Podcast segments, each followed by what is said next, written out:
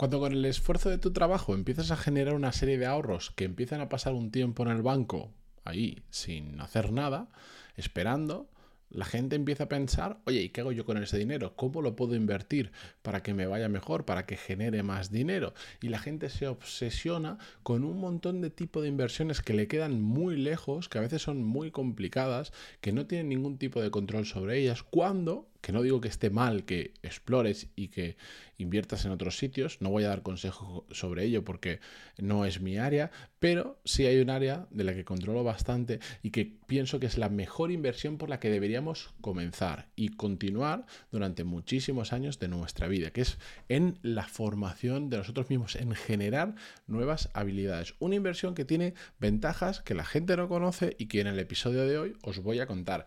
Episodio 1430 yo soy Mateo Pantaloni y esto es Desarrollo Profesional, el podcast donde hablamos sobre todas las técnicas, habilidades, estrategias y trucos necesarios para mejorar cada, cada día en nuestro trabajo, que ya a veces hasta se me olvida a pesar de haberlo repetido en mil, más de 1400 veces. Pero bueno, Hoy va a ser un episodio breve porque de hecho yo creo que es un concepto que a lo largo de todos los episodios que hemos hecho, de una forma u otra, lo he hablado cientos y cientos de veces, pero de vez en cuando me gusta recordar cosas que para mí son básicas y que a veces lo hago hasta, son episodios que sí que los hago para mí, para acordarme de que esto no lo tengo que dejar nunca de lado. Y es que invertir en tu formación, en aprender nuevas habilidades, para mí es probablemente una de las mejores inversiones, que no significa que sea la única que tengamos que hacer, ni que mientras hacemos esta no podamos hacer otras, para nada. De hecho, yo creo que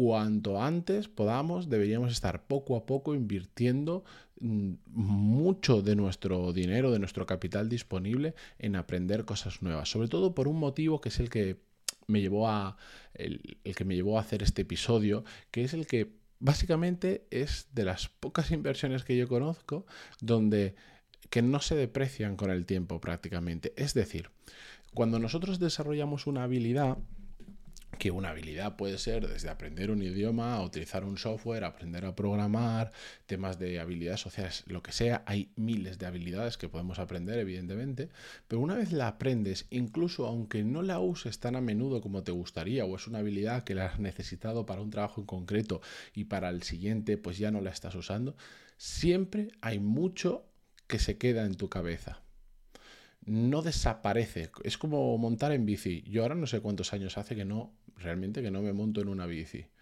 Pero cojo una bici y sé montar en ella perfectamente. Oye, que al principio no podré ir sin manos porque no tendré el equilibrio que tenía antes, que no tendré la fuerza que tenía cuando montaba en bici, lo que sea. Pero sé montar en bici. Y siempre voy a saber montar en bici.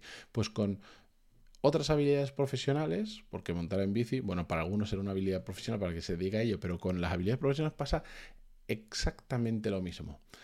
A más vayamos añadiendo, más capacidad tenemos de aportar valor y encima no nos lo puede quitar nadie. Da igual lo que pase, que esa habilidad no va a desaparecer.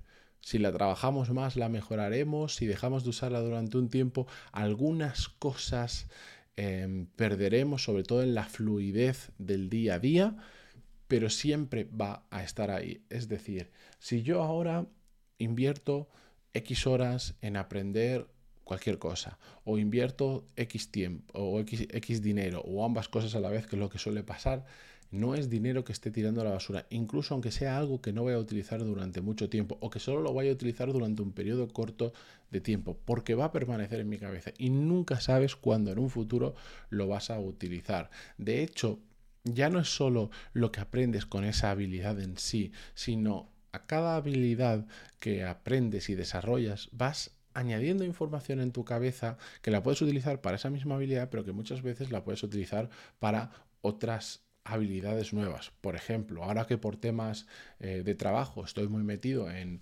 formación técnica de lenguajes de programación, de datos y todas estas cosas, no es lo mismo cuando empiezas a aprender lenguajes de programación que cuando ya sabes unos cuantos y vas al siguiente. ¿Por qué? Porque tu cabeza ya está amoldada, ya entiende mucho mejor cómo funcionan muchos de los lenguajes y es más fácil aprender los siguientes. Mm, por ejemplo, cuando sabes de JavaScript, aprender Python, pues es relativamente sencillo, mucho más sencillo que si vas a aprender Python directamente de cero, porque ya hay determinadas estructuras mentales, ya sabes cómo funcionan las variables, los tipos de datos, los no sé qué, los no sé cuántos, que después vas a poder reutilizar en gran medida cuando aprendes un lenguaje nuevo. Pues estos son habilidades de programación en este caso, pero con las habilidades sociales, por ejemplo, con la empatía, con, con crear una red de networking, con una serie de habilidades que tienen que, que están muy cerca, pues tienen determinadas cosas en común y a medida que vas desarrollando más, más fácil te, más fácil te resulta pillar y desarrollar nuevas habilidades. Y encima todo eso prácticamente nunca lo vas a perder. Es todo lo contrario a lo que pasa ¿no? con, el, con como cuando nos compramos un coche. ¿Qué pasa cuando nos compramos un coche? Que el día uno que sale por el concesionario, igual el precio del coche de repente ya ha bajado un 10%. Al año 1 un 17%. Al año 2 un 22%. Me estoy inventando los porcentajes, ¿vale? y así sucesivamente, hasta que hay un punto que se regulariza, pero pierdes en los primeros años de uso, pierdes un montón de valor del coche. Pues con las habilidades, afortunadamente, no pasa eso y permanecen por el tiempo. Es como yo utilizo muchísimas veces, y lo habéis escuchado tanto en el podcast como en mis cursos, eh, habéis escuchado el concepto de es como una mochila o una caja de herramientas en la que tú vas metiendo nuevas herramientas, nuevo conocimiento, nuevas habilidades, y ya las tienes ahí. Eso ya te va a acompañar de por vida. A veces una herramienta que hace mucho que no la usas, pues se te ha desafilado y para volver a usarla la tienes que afilar un poco porque si no, no funciona tan bien como funcionaba antes. Es decir, tienes que practicar para volver a coger el ritmo de esa habilidad, como pasa con un idioma. Yo aprendí italiano porque me fui un año de Erasmus a vivir Italia, lo que pude aprender dentro de un año viviendo ahí con italianos eh, y hoy en día pues he perdido mucho. Ahora me pongo a hablar un rato en italiano y no sé cómo, no sé qué mecanismos ocurren en mi cabeza que de repente me empiezan a venir palabras, vocabulario que me había olvidado completamente y me sorprende que aún sea capaz de recordarlo. Pero porque hago el esfuerzo y me pongo y estoy afilando esa herramienta que se había oxidado un poco. ¿Y qué pasa cuando tenemos muchas habilidades en nuestra cabeza? Cuando vamos añadiendo más y más y más que en la misma proporción o en similar proporción o de la misma manera vamos a ser capaces de poco a poco añadir más valor en nuestro trabajo y cuando somos capaces de añadir más valor en nuestro trabajo nos va mejor. ¿Por qué? Porque más valor añadimos, mejor para nosotros como profesionales, mejor para la empresa, si lo haces bien y estás en el lugar adecuado para brillar, que hemos hablado de ello ya en el pasado, se reconoce y por lo tanto ahí es cuando llegan los ascensos, el cambio en trabajo mejor, la subida de sueldo, mayores responsabilidades, mejores condiciones, etcétera, etcétera, etcétera. Y por todo eso, para mí, cualquier tiempo o dinero invertido en formación, especialmente si la hacemos enfocada a aquello que necesitamos o aquello que sabemos que vamos a necesitar, es la mejor inversión que realmente podríamos hacer. De hecho, a ver si encuentro el episodio y lo dejo en las notas del programa, pero ha resultado un poco complicado. Hice un episodio hace un tiempo donde, donde ponía un poco en números esto de invertir en, nosotros e invertir en formación. Em, haciendo un símil, decir, vale, tú inviertes en una propiedad y te da más o menos un 5, un 7% de rentabilidad anual. ¿Cuánto te da una formación? ¿Qué rentabilidad te da? Poniendo los números, un por ejemplo, un amigo mío que hizo un MBA, que sabía que por tener ese MBA más su buen trabajo en la empresa en la que estaba, era altamente probable que consiguiera un ascenso. Y efectivamente lo consiguió.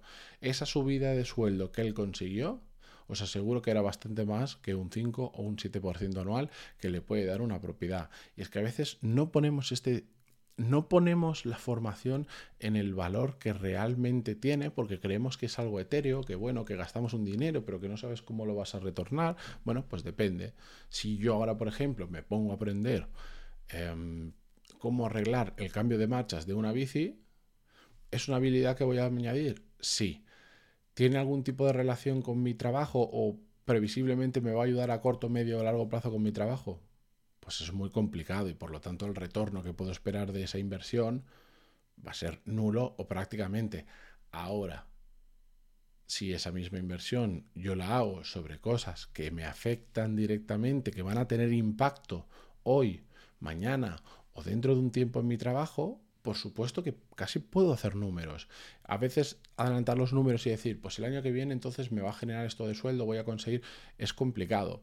Pero cuando pasa un tiempo lo ves y, cuando de repente es a ti a quien te dan ese ascenso o esa nueva responsabilidad o te suben el sueldo y empiezas a pensar por qué a ti y no a otra persona, y dices, hombre, claro, es que en el mismo tiempo que que yo y mis compañeros estábamos trabajando, yo he hecho esto, esto, esto, esto, esto, que los otros no han hecho, me han permitido meterme en estos proyectos que los otros no han podido, me han permitido aportar esto valor que los otros no han podido de la misma manera y por lo tanto, justo y merecidamente, yo me he llevado, por ejemplo, ese ascenso. Ese ascenso es una subida del sueldo del 20%, me invento. Pues esta inversión ya te está dando, por, mm, depende de lo que te haya costado, ya te ha permitido un 20% de mejora del sueldo mm, de, entre comillas, de un día para otro, de un periodo para otro.